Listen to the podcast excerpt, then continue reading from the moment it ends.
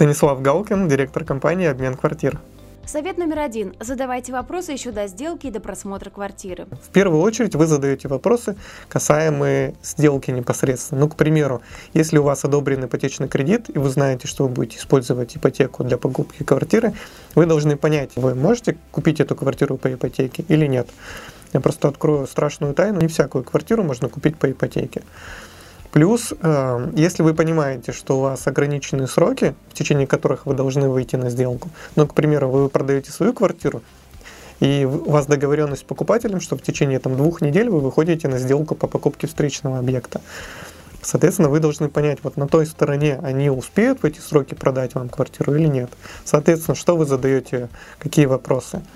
Э, условия продажи, да, ну, то есть возможно ипотека или нет, э, и сроки.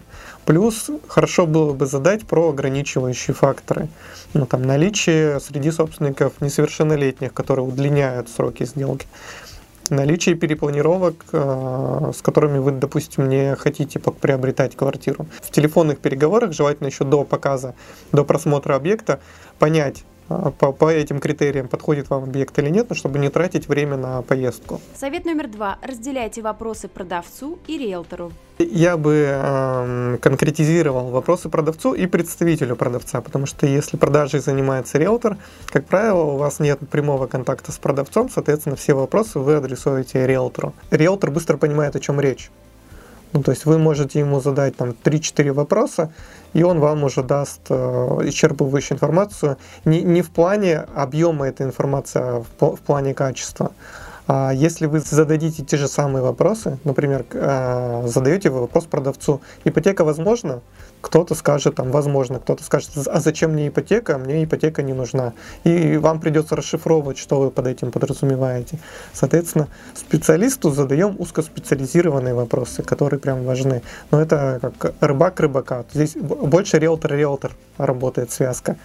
Если вы общаетесь э, с физическим лицом, с продавцом, ну, здесь больше вопросов нужно задать, чтобы понять, что там на самом деле у него происходит. Совет номер три. На просмотре квартиры задавайте вопросы и проверяйте документы. Я бы разделил вопросы на показе на две части. Первая часть – это те вопросы, ответы на которые вы можете проверить. Как давно в собственности квартира, сколько собственников, есть ли среди них несовершеннолетние дети, делалась ли перепланировка в квартире, да? размер коммунальной платы.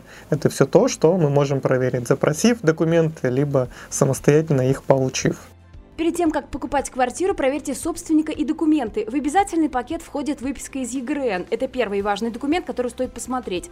В нем будет информация о собственниках, сведения по квартире, ее площадь и кадастровая стоимость, а также есть ли обременение на недвижимости.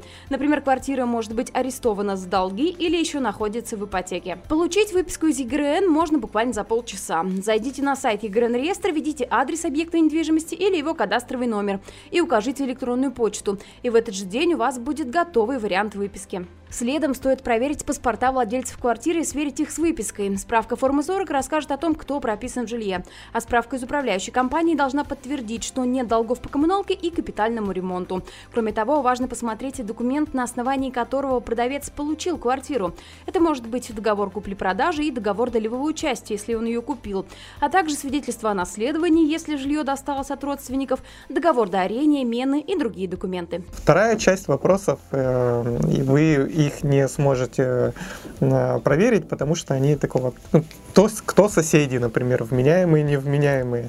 Вы можете это понять уже впоследствии, проживая там, да, допустим тепло ли в этой квартире, как, как, как у вас там с горячей водой, отключают, не отключают, э, там адекватность управляющей компании. То есть вот такие вопросы, которые, они больше бытового характера, но они важны, да. Совет номер четыре. Не обижайте продавца своими вопросами.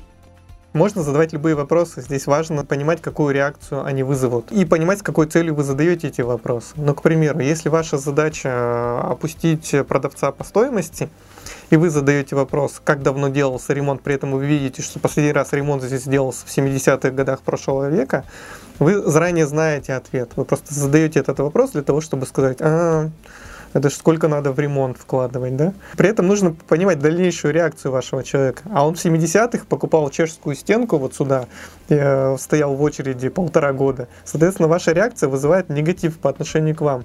И он вам уже ни копейки не сторгует. То есть любые вопросы, они должны быть оправданы, и они должны находиться в контексте а, дальнейшего взаимодействия там, с продавцом, если вы планируете. Ну, то есть, если нету цели просто оскорбить и убежать, если вы планируете как-то дальше проводить сделку, ну тогда задавайте вопросы, которые не вызовут резкой реакции обратной стороны. Любые вопросы можете задавать.